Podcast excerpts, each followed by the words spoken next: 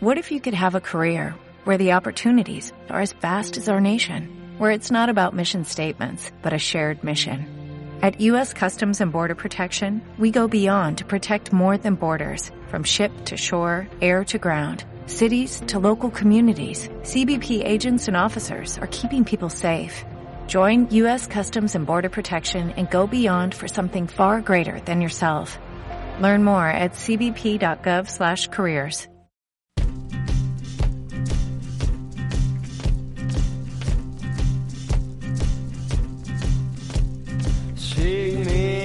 me tonight. I'm an easy lover. Take me into the fight.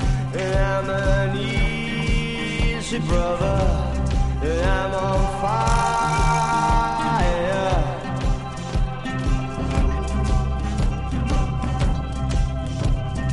Burn my sweet effigy.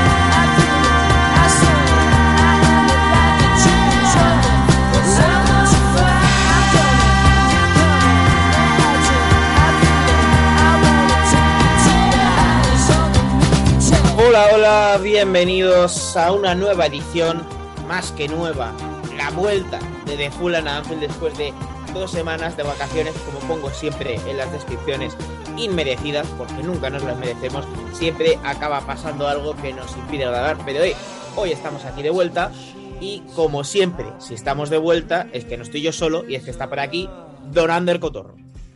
Buenas, Víctor. Hay que explicar un poco la razón de estas vacaciones inmerecidas. La de la primera semana básicamente es que los integra uno en uno en concreto de los integrantes de este podcast está mayor y hacer deporte no le sienta bien y por lo que sea pues ha tenido problemas físicos y eso conlleva acudir a fisioterapeutas que ponen los horarios a- en momentos extraños. Esa es la primera semana y la segunda directamente fueron compromisos profesionales juntados a un puente festivo. Sería la, definición buena. es la definición buena porque eh, mientras toda España, porque aquí en España para los que nos escuchen eh, de otros países, aquí en España teníamos el puente más largo de todo el año. Bueno, pues yo tuve puente, eh, las cosas de trabajar en sitios que, que, bueno, los puentes, por lo que sea, no. Hasta vino el, el jefe superior, hasta vino don Manu Carreño, o sea que eh, poca broma, ¿eh? O sea, fue un puente en el que estuvimos ahí trabajando todos y no da para menos porque aquí, lo vuelvo a decir, hay que sacar un poco de pecho, Ander, con estas cosas. Volvimos a ser el programa líder de la noche deportiva. Bueno, Saca, saca pecho, saca. Bueno, bueno, aquí hay que sacar un poco de pechito, pero ya está, ya está. Tampoco hay que pavonearse porque ya sabes cómo va lo del EGM, Ander, que unos días están muy arriba, otros muy abajo, o sea que bueno, yo lo dejo caer elegantemente y me marcho. Y me marcho con uno de los temas que está moviendo más el Internet desde que no grabamos, es decir, en las últimas dos semanas, Encima tienes que es ganitas, el ¿eh? de... Hombre, Te noto con hombre, ganitas. que es el de nuestro amigo Rangnick, al que yo cariñosamente, no sé muy bien por qué, me sale llamarle siempre Rafa. El de nuestro amigo Rafa el alemán, que como ya sabréis todos, está en el Manchester United, ya ha dirigido, si no cuento mal, son tres partidos, tenía que haber jugado este fin de semana, o este fin de semana no jugaron. Bueno, eh, estamos empezando muy mal porque directamente no sé si jugaron este fin de semana, porque Te lo eh, confirmo. para los que estéis por aquí, dos eh, dos sí, partidos mira. de Premier, uno de Champions Exacto. y este fin de no jugaron contra el Brentford por COVID. No jugaron contra el Brentford, exactamente. Estoy viendo que este fin de semana, de hecho, sí que jugaron, jugaron contra el Norwich, que es el cuando salió lo de Cristiano Penaldo y todas estas cosas que nos hacen tanta, gracia eh, en redes sociales. Eh, vaya, Ragnick, vamos a ir al inicio, Ander. Dale, ¿Cómo dale. descubrí yo a este señor de entrenador? Pues supongo que como muchos eh, panenquitas, por decirlo de alguna manera, de, de este país, que fue leyendo el libro de Axel Torres de Franz Jürgen Pep. Ah, sí. que- Yo me esperaba que, lo, que lo habías descubierto de otra manera. Pues no, eh, fue leyendo ese libro eh, que te cuenta un poco, eh, pues hombre, la evolución del fútbol alemán basándose en las figuras de Franz Beckenbauer, Jürgen Klinsmann, creo que era, y Pep Guardiola, o sea, como la evolución del fútbol alemán en esos tres, pero no sale en el título, pero Rangnick es muy importante porque para el que no lo sepa o le pille más de nuevas, es el padre de toda esta escuela nueva del fútbol alemán, de fútbol con mucha presión, con mucha presencia física, muy escuela Red Bull, ¿no? No por nada la escuela Red Bull le tenía director de fútbol hace bien poco. Y bueno, pues es cierto que nunca ha dirigido a, uno, a un club tan grandísimo como es el Manchester United, pero siempre se le ha considerado, pues, lo que decimos, ¿no? Un tío con mucha mano, que sabe mucho de fútbol y que el mercado alemán lo conoce a la perfección. Pues el Manchester United, aquí creo, aquí le voy a dar un aplauso al Manchester United, me parece un buen entrenador para ir perfilando lo que quieren hacer en el futuro. Todo sea ahora en el futuro, cuando Rangnick, que va a estar hasta final de temporada, eh, fichen eh, a un entrenador indio, por decir una nacionalidad, eh, que es de juego de posesión puro y duro, pues bueno, pues entonces el Manchester United habrá hecho una gilipollez, con perdón. Pero si fichan un entrenador de esta escuela Red Bull, de intensidad, de fútbol alemán y, y demás, que está tan de moda ahora, pues será un muy buen paso porque ya Rangnick habrá puesto las bases. Y después de poner las bases Rangnick, ¿qué va a hacer? Va a ser asesor del club en materia de fichajes. O sea que, muy bien, muy bien. Es un movimiento que, para lo que hay, para hacer tiempo y demás, me parece que está bien. Te ayuda a poner las bases eh, de- del futuro. Pero ¿cuál es el problema, Ander? Dale, dale. Ahí es lo que querías decir. Que al final nuestro amigo Rafa el alemán, que por cierto, me gusta su estilo de juego y tal, por supuesto, su estilo de juego, pues, ¿qué requiere? Tiempo, principalmente. Como el de todos. ¿Qué es lo que le falta al Manchester United en este momento? Tiempo, precisamente. Que oye, que se apuestan por la paciencia, a mí me parece muy bien. Creo que es el camino más corto, aunque esto sea irónico, hacia ganar algo. Pero realmente la plantilla del Manchester United ahora mismo está para ponerse a presionar y, y todo esto. Yo quiero pensar que sí, que al final no presionaban tanto los era de los equipos que menos presionaba con Solskjaer, pues quiero pensar que era algo eh, de cómo ve el fútbol Solskjaer, ¿no? Al final es lo que les pedía hacer el entrenador. Pero claro, yo estoy viendo ya en Twitter de, pues va a resultar que el cambio era Rangnick, tal, no sé qué, que ya va ganando el United.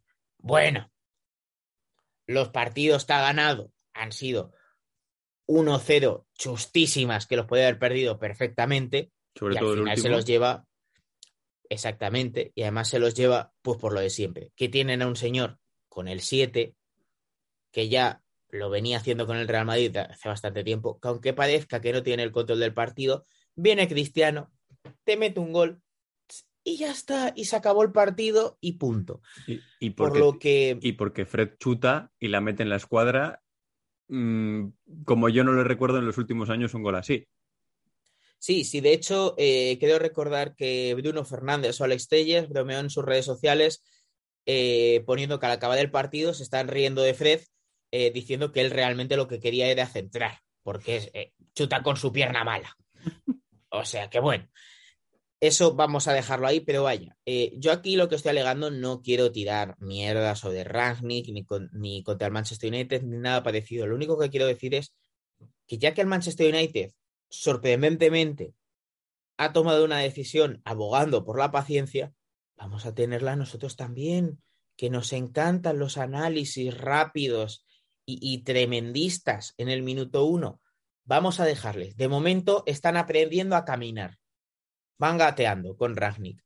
Y para ganar la Premier no es que tengas que correr poco, Ander, es que tienes que correr muchísimo. Y ellos de momento están aprendiendo a andar. Mira, vamos a empezar por el principio. Yo a Ragnick le conocí porque colecciono las guías marca desde hace bastantes años y todas las mañanas, o sea, durante bastantes años de mi vida era mientras desayunaba leía la guía marca. Pero te hablo años y años, ¿eh?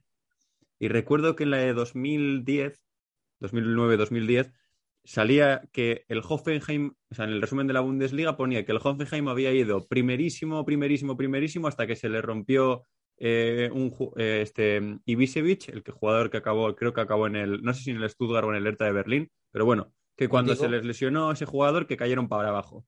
Y el entrenador de ese equipo era Ralf Ragnick. Luego es verdad que le vas siguiendo en todo lo que has explicado tú, de, de que ha ido trabajando ya más en direcciones deportivas que, que de entrenador, aunque su último trabajo creo recordar que fue el Schalke que se mete en semis de Champions y pierde precisamente contra el, contra el United de Ferguson, en la Champions que luego le gana el, el Barça en, en Wembley. Creo que ese es el último trabajo que tiene. Eh, no, entrena al Red Bull Leipzig antes de Nagelsmann. Ah, amigo, pero cuando todavía está en segunda. No, no, es él el que les sube y ya les lleva hasta primera, exacto. ¿Y, y? Ahora lo voy a mirar. Eh, Hasenhüttl, creo que estaba por ahí, pero Rangnick, eh, no, Hasenhüttl creo que era el que los sube, o sea, aquí eh, los expertos de fútbol alemán me van a matar, pero sí que me suena que entrenó al, al Leipzig. ¿eh? Lo tengo, Lo lo que sí que está claro es que es un nombre eh, ligado 100% a, a la factoría Red Bull. Lo tengo. Es el que les sube y luego cuando echan a Hasenhüttl el que se pone. Pues ahí está. Más o menos. Bueno, es lo que se, intuye leyendo su, carrera en, en Transfer Market. Y luego, re- con respecto a lo que has comentado, o sea, eh, tiempo necesitan todos los entrenadores. Si es algo que no tienen y que necesitan es tiempo. De hecho, lo dice siempre pues Pep, lo dice cualquier entrenador que escuches hablar. Sobre lo de los análisis, te sorprende. O sea, el año pasado leímos de que había vuelto Mou porque su equipo ganó tres partidos seguidos y mira dónde está Mou ahora. Que ni siquiera le salen bien las cosas en la Roma. Marcelino vino aquí a Bilbao, sin poner en, yo en duda a un grandísimo entrenador como es Marcelino García Toral, viene a Bilbao, gana la Supercopa, gana un par de partidos seguidos, pero a la larga resulta que sus números no mejoran los de Gaisca Garitano. De hecho, están a la altura de uno de los peores entrenadores de la historia del Athletic. O sea, ¿qué quiero decir? Que, que los- el trabajo de los entrenadores debe valorarse a partir de una cifra considerable de partidos, no porque en los tres primeros ganen los tres. Y encima, si ya directamente ni te molestas en mirar cómo los ha ganado, pues bueno. Porque vale, el de, el de Champions con el Young Boys. Pues a ver, tú me dirás ahí lo que se estaban jugando los pobres chavales estos, que encima ni lo ganaron, que lo empataron a uno. Era un partido ya de que me sé primero y la cosa, pues eh, saco a los chavales a que, vamos, a que tengan minutos. Al Crystal Palace le ganas con ese gol que comentábamos de Fred y el otro día ganas en Norwich, primero porque es el Norwich, segundo porque Max Arons le regala un penalti, porque es un regalo, el que lo vea, es un centro que directamente cu- cuando todavía no está ni el balón cerca, le coge a Arons a Ronaldo y le tira al suelo en un agarrón que dices, chico, pero si el balón ni ha llegado todavía, espérate un poco aunque llegue para darle. Y luego porque David De Gea, pues, paró lo que, lo que no está en los escritos, pero vamos, o sea, es que se va- iba a decirlo en lenguaje coloquial, pero mejor no decirlo. Es decir, se sacó, pues ya sabes. Entonces. Se sacó, eh, se sacó la mano para frenar el balón en su trayectoria hacia la portería. Qué bien me conoces, Víctor. ¿Cómo sabías que quería decir exactamente eso? Y luego, re- respecto a, a lo del equipo, es que yo sigo manteniendo que es mal equipo. Bu- es buena plantilla, pero mal conjunto. Porque, eh, si- fíjate, en este, en este inicio, viéndolo un poco, está jugando con el 4-2-2-2, este famoso. Ya tienes que mandar a Bruno Fernández a una, a una de las bandas. A mí no me termina de convencer jugando ahí, pero bueno, todo sea que se adapte al rol que le pide. Después, eh, en, en este fútbol de hoy en día, aunque suene atópico, para mí, equipos en los que los 11 jugadores no hagan esfuerzos a alta intensidad se nota mucho.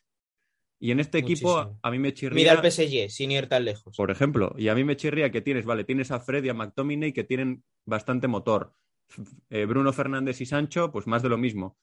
Rashford, igual. Pero luego Cristiano, vale que te interesa tenerle porque evidentemente te soluciona partidos, pero yo no sé cómo puedes hacer que se note menos, sobre todo en partidos importantes, ese factor de que evidentemente no le da para estar presionando todo el rato y encima ser decisivo.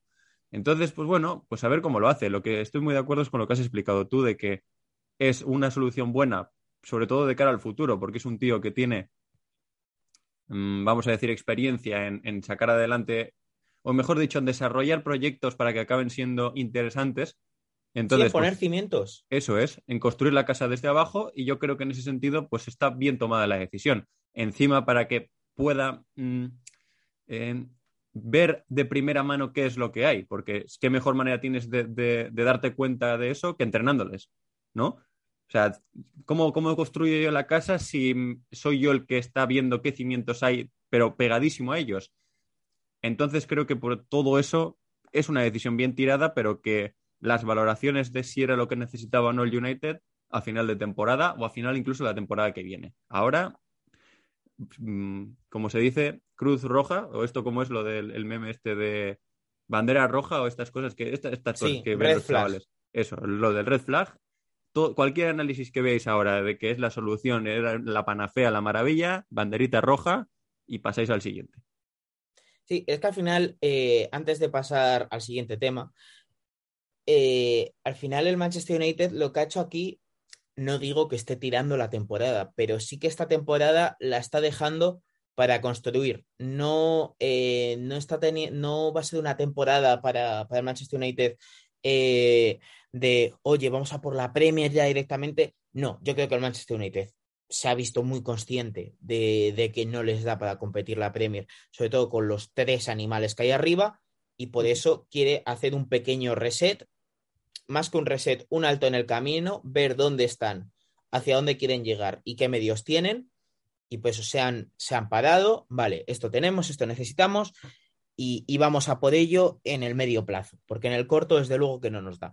Y eso, la verdad es que me parece una decisión del Manchester United para aplaudir. Me parece bastante consecuente y más aún cuando los, eh, los Glazer eh, ya sabemos que, bueno, a la afición del Manchester United no les gusta. No sé yo cuánto peso habrán tenido en esta decisión o si les ha gustado o no. Aquí estoy hablando de, por hablar, pero me parece que es una buena decisión a nivel de club. Apostar por, por Rangnick para, como has dicho, Ander, eh, poner unos buenos cimientos de cara a lo que digo, el medio y largo plazo. fí- fíjate, Víctor, o sea, van casi una vuelta entera de Premier, porque son 16 partidos, 27 puntos siendo el Manchester United, a mí me parecen muy pocos.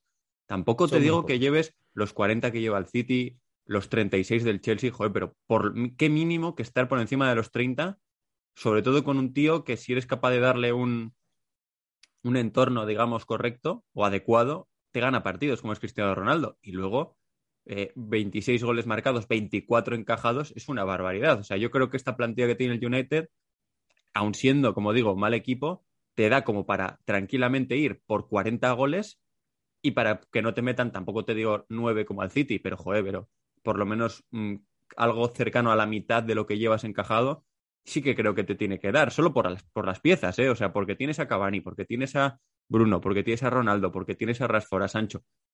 Con todo eso, joder, a mí me parece que el rendimiento que está sacando este equipo es bastante pobre hasta el momento. pues veremos cómo se desarrolla el Manchester United, como hemos dicho, no solo esta temporada, sino la siguiente. Desde luego que volveremos a hablar de ellos antes de que acabe la temporada, desde luego, porque ya sabéis que en Old Trafford siempre, siempre gusta hablar de lo que pasa en Old Trafford. Aunque te guste o no te guste el equipo, es, es un conjunto que siempre te llama la atención. Eh, vamos a pasar al, al, otro equipo, al segundo tema eh, que hacemos en estos podcasts. Y hoy hemos elegido hablar del, del Leicester, porque su inicio de temporada under es cuanto menos curioso, porque posiblemente tenga la, eh, la, mejor plantilla de su historia, porque vamos a decirlo, la plantilla con la que ganan el ganan la Premier en 2016, si no me está bailando la fecha, Eh, con la que ganan en 2016, al final es una plantilla de 13 hombres, o sea, no, no es una plantilla eh, con, mucho, con mucho más, y sí que es cierto que tiene a ya leyendas eh, de, este, de este deporte y de la Premier League como son Márez y, y pues están en la plantilla, ya no están, pero me parece que es una plantilla mucho más compacta, mucho más competitiva. Vamos a volverlo a decir, lo de 2016 es una eh, es algo prácticamente imposible de repetir, es un milagro deportivo. Eh, pero esta plantilla del Leicester ahora realmente es mejor. ¿Qué es lo que está pasando? Que cuando parece que van a dar el salto definitivo a la Champions League, ya les pasó el año pasado con, con el físico, el año anterior también les pasó con el físico, que se cayeron mucho, pero este año no es ni con el físico ni leches. Se han caído directamente desde el principio. Cierto es que lo hemos comentado de récord que están remontando, pero aquí preocupa un dato. Un dato de un equipo que, oye, ya sabemos que como juega, que muchas, de la, eh, muchas veces gana 1-0, que es capaz de aprovechar muy bien sus ocasiones y que cuando se ponen a defender, o al menos cuando se ponen a defender, eh, son muy serios. Y es que han recibido 27 goles en Premier League. Una salvajada. ¿Cuáles son los equipos que han recibido menos goles? Pues uno es el Leeds United, jugaría que otro es el Watford y después los otros tres más que te los voy a mirar ahora, Ander, porque me he venido arriba, queriendo decir No, no, los no, o equipos. sea, vas bien, ¿eh? Vas bien. Sí, sí, no, no, es que lo he mirado y son Leeds, Watford, Newcastle. Bueno, es que, eh, que el, eh, el Newcastle, por favor, o sea, evidentemente, el Newcastle ha recibido más goles. Y el Everton, juraría que son los cuatro equipos, no son cinco, Uy, sino hay- que hay- eh, nuestro, nuestro amigo, aquí, aquí ya ha patinado, sino que nuestro amigo, el Leicester, es el quinto equipo que más goles ha recibido. O sea, al final. El Norwich, te has olvidado el eh, Norwich. ah, me olvidé el Norwich. Bueno, claro, por supuesto. O sea, Norwich, están- New- vamos, Norwich y los Newcastle. Vengadores. Los Vengadores de recibir goles. Acá eh, se, me ha, se me ha olvidado, pues posiblemente si esto fuese los Vengadores de recibir goles, me ha faltado el Capitán América de Es- recibir goles. Norwich, Newcastle con 34. Después viene Leeds 32, Watford 31, Everton 28 y nuestros amigos del Leicester. Y después los otros que hemos hablado. Los del United están ahí cerquita con 24. Sí, o sea que hoy el programa es especial cómo no defender. Nuestros amigos del Leicester, Ander, que tú además eh, les vistes en directo porque fuiste precisamente a Ellen Road en el partido entre el Leeds y el, y el Leicester, te dejo ahora empezar porque a mí la verdad es que es un equipo que, que me preocupa y me viene preocupando desde el final de la temporada pasada, que si bien ganan la FA Cup, cierto es que se la pudo llevar el Chelsea, pero no se la lleva pues por estas cosas del fútbol. Hay que decir que a mí en ese partido no me disgustaron, ¿eh? Es verdad No, que no, estuvieron Leeds- bien, pero al final ganan con un gol de Tielemans desde su casa. No, no, empatan con, Chelsea. empatan con el gol de, de Harvey Barnes y luego le me- No, mete yo, un yo te estaba hablando de la FA Cup ahora. Ah, vale, vale, vale, Eh, perdón, perdón. Estábamos aquí, momento de desconexión, no, sí, eh, sí, sí. De dale, la FA Cup- dale, dale a esta temporada porque yo te digo del, del partido de la FA Cup. Sí, lo que te decía es que a mí me gustaron ese día en Elland Road y estuvieron, o sea, les anularon un gol, no recuerdo a quién se lo anularon, pero fue en la segunda parte. Pero sí que es cierto que el Leeds con muy poquito les hacía, sobre todo, las cuatro veces que se dieron cuenta los del Leeds, que oye, mira, que cada vez que le damos el balón a Rafinha pasan cosas, que fue cuatro veces en todo el partido, pero las cuatro veces que le dieron el balón, ocasión clara de gol. Entonces, eh, Por lo por que ese sea. aspecto sí que es cierto que no terminan de estar del todo bien. Y luego, porque a mí me parece que la plantilla, para pelear por algo más, se está quedando en jugadores que sí, pero no. Es decir, eh, una persona de fútbol me decía, eh, mira, Harvey Barnes haciendo lo que, lo que es Harvey Barnes, un sí, pero no, te meto el gol, pero luego desaparezco, o que eh, igual tengo el día que no lo tengo. Y a mí me da la sensación de que la plantilla está llena de gente de ese estilo. Por ejemplo, y mira que le- el año pasado hablamos bien de él, pero que Lechi y Nacho me parece ese tipo de jugador. Ayoce Pérez, Ayo- Ayoce Pérez, que a ver si consigo decirlo, me parece también de ese estilo. James Madison empieza a convertirse en un jugador de ese pelo también. Eh, Harvey A mí Barnes me ya lo lleva pareciendo más tiempo. ¿eh? Eh, Sí. A mí Harvey Madison me parece que está sobrevaloradísimo. Pero bueno, eh, tiene sus cosas. Eh, pero la, fusión me- entre, la fusión entre Harvey Barnes y James Madison, no ese Harvey Madison que has dicho. Ah, ¿Le llamo Harvey Madison? Bueno, pues, pues la, la segunda pata de Harvey Madison, es decir, James Madison, me parece que está sobrevaloradísimo. Harvey Barnes sí que me gusta más, pero eh, es lo que dices, muy intermitente. Y luego, por ejemplo, pues los defensas. mm, Yannick Westergaard, el año pasado a mucha gente le pareció increíble. A mí nunca me ha. nunca- es un tío que no me parece especial. O sea, quiero decir, me parece un buen central para la Premier, pero no el tipo de central que yo firmaría para, eh, para si quiero eh, aspirar a Champions. Ni aunque sea para tenerle de, de suplente con un rol importante, ¿eh? Porque evidentemente para tenerle que no juegue, pues entonces lo que juegue lo justo, entonces sí que sí. Y luego creo que, por ejemplo, jugadores como Schmeichel, eh, incluso Jamie sea, en algún momento tienen que empezar a bajar y creo que ya está- están empezando ese momento a bajar su rendimiento. Y después, al único que voy a salvar, bueno, a los únicos dos que voy a salvar, y eso que, que creo que han tenido picos más altos de rendimiento son a Ndidi y a sobre todo Yuri Tillemans, que a mí en el Road me pareció una locura de jugador. Pero de verdad te digo que una maravilla, ¿eh? Es un, es un como se dice, es una prueba, o sea, es un, un, único elemento para valorarle, quiero decir, el único partido que le he visto en directo. Entonces, sí que parece escaso. Pero bueno, yendo un poco a lo que es el, el global del equipo, a mí la plantilla, sinceramente, no me parece como para pelear para Champions. Sí que me parece, como decías, la mejor de, de su historia. Tampoco creo que esto sea muy complicado. Pero luego es que es como el típico proyecto. O sea, voy a poner un ejemplo un poco bestia, ¿eh? Aquel Stoke que dejó de ser Stoke para intentar dar un pasito más y se acabó yendo a Championship. no sé si, me- si recuerdas, que pasaron Sí. de vamos a jugar, de jugamos a gorrazo y nos salvamos con, con la gorra, a vamos a intentar hacer algo más y nos fuimos para abajo a la primera de cambio. Pues creo que están un poco en ese estilo, sin que creo que nunca les vaya a ocurrir, por lo menos a corto plazo, el, el bajar a, a segunda división. Porque han pasado de ser ese equipo reactivo, que era con el año que ganan la, la liga, e incluso mm, a tramos del primer eh, año de, de Brendan, más, o sea, con reactivo me refiero a que este que estaba bien ordenado, que te cogían las transiciones y te reventaba. Luego es verdad que Brendan ha intentado meter un poquito su mano de tener el balón y tenerlo un poco más, pero es que ese cambio tampoco creo que les está dando para, quiero decir, o sea, a ver si me consigo explicar que estoy espesito. El, el cambio de, de escalón de ser un equipo que vale bien, mm, peleo por estar en la parte alta, soy el que está todos los años entrando en competiciones europeas e incluso pelea la Champions, ese salto de escalón competitivo, para mí no se lo está dando ese cambio de, de manera de jugar o esa, ese ir hacia ser un equipo más de tener el balón. Eh, Entonces, pues por ahí creo que se entiende un poco que estén, como dices tú, en el sí pero no.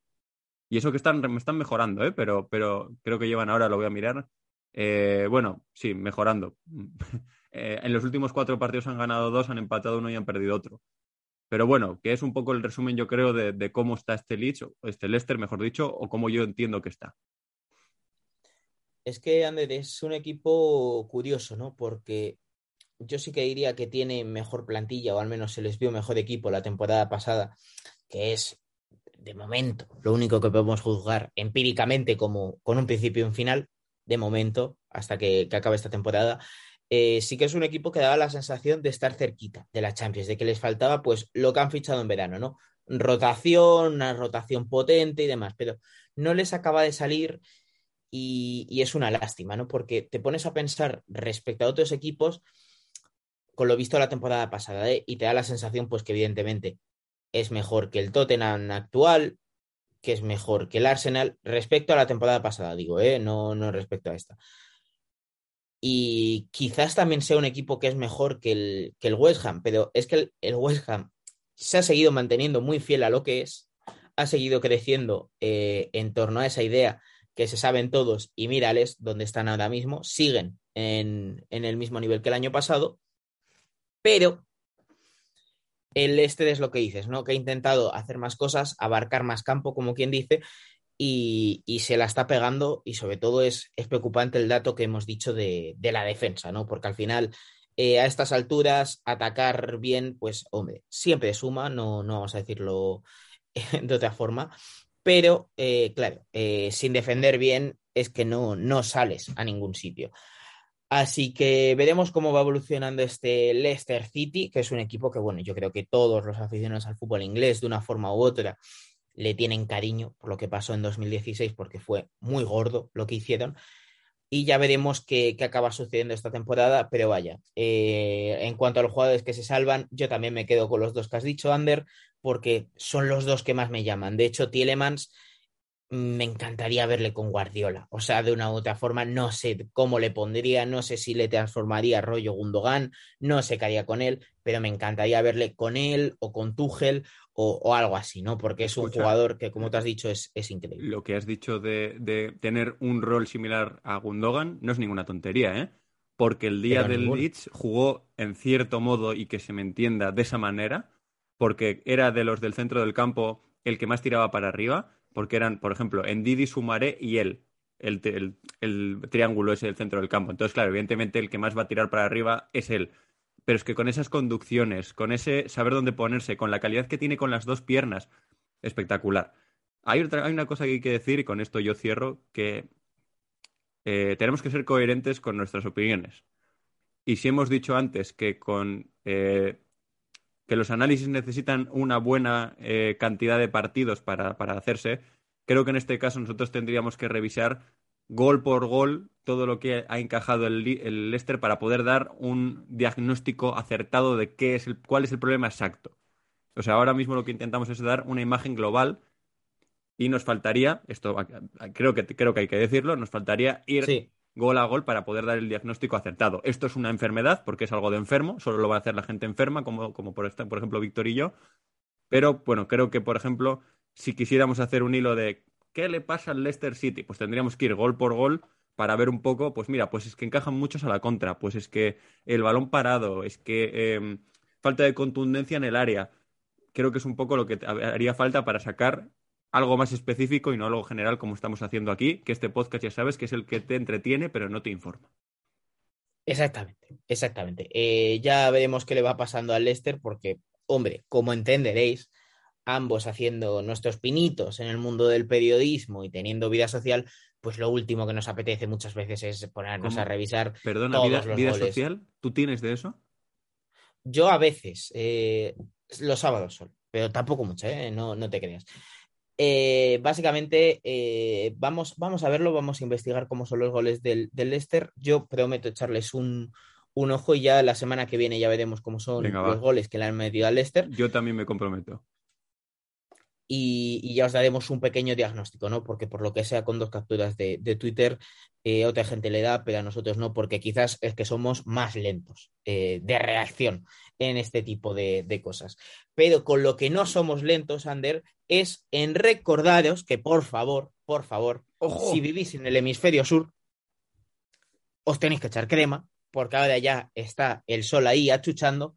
Y si vivís en el hemisferio norte, ahora con el frío, tened cuidado con, evidentemente, el frío, las bajas temperaturas, que también resecan mucho la piel. Y si ya de paso lleváis mascarilla y tenéis cuidado con el COVID, bueno, bueno, bueno, bueno, bueno, bueno, bueno. O sea, sois eh, miembros premium de este podcast. O sea, nosotros no os hacemos suscripciones, ni, ni, ni hostias, ni tenemos Patreon, ni nada. Pero con eso, o sea, ya lleváis una chapita de yo escucho de Full Amanzi. Y díselo claro, el que no se ponga crema y esté en una zona en la que hace sol, le vamos a hacer un Darío MH a Oslo. No sé Sí, si sí, sí. Le vamos Y- a hacer ahí un Y pam. que se... No, no sé, bueno, no voy a decir mucho más de lo que ha dicho Ander, porque creo que ese vídeo merece la pena que lo veáis vosotros mismos, que es Darío MH con Oslo. Vosotros buscad, que además como está reciente, lo vais a encontrar facilísimo. Nosotros os dejamos ya, os vamos a dejar con una nueva recomendación musical de un viejo conocido de, de estos lares, como es Bibi No Money, con Hombre. otra canción que ha sacado que se llama Yoga. Yoga se llama la canción con la que cerramos el episodio de hoy, así que nosotros nos vamos. Chao, chao. Adiós. Do a little yoga, do a little dance. Baby, come over, leave your man. Straight to the sofa, bad romance. Baby, can't wait for ain't no chance. Ain't no chance, yeah, there ain't no chance. Got about a hundred bands in fresh pants. Always eat leftovers, not too fans.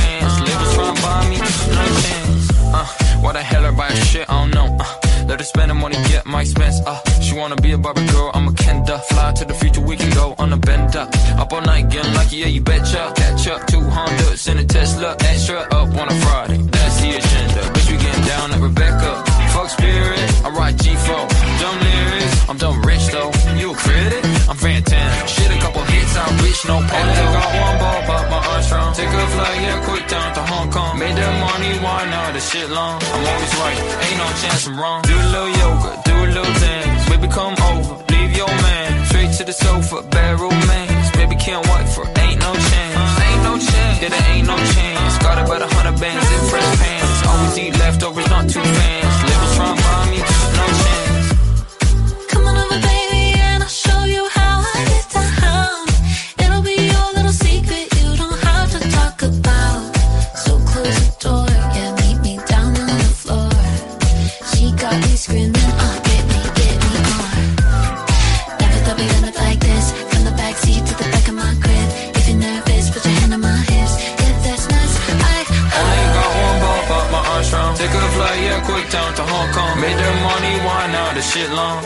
right, ain't no chance I'm wrong.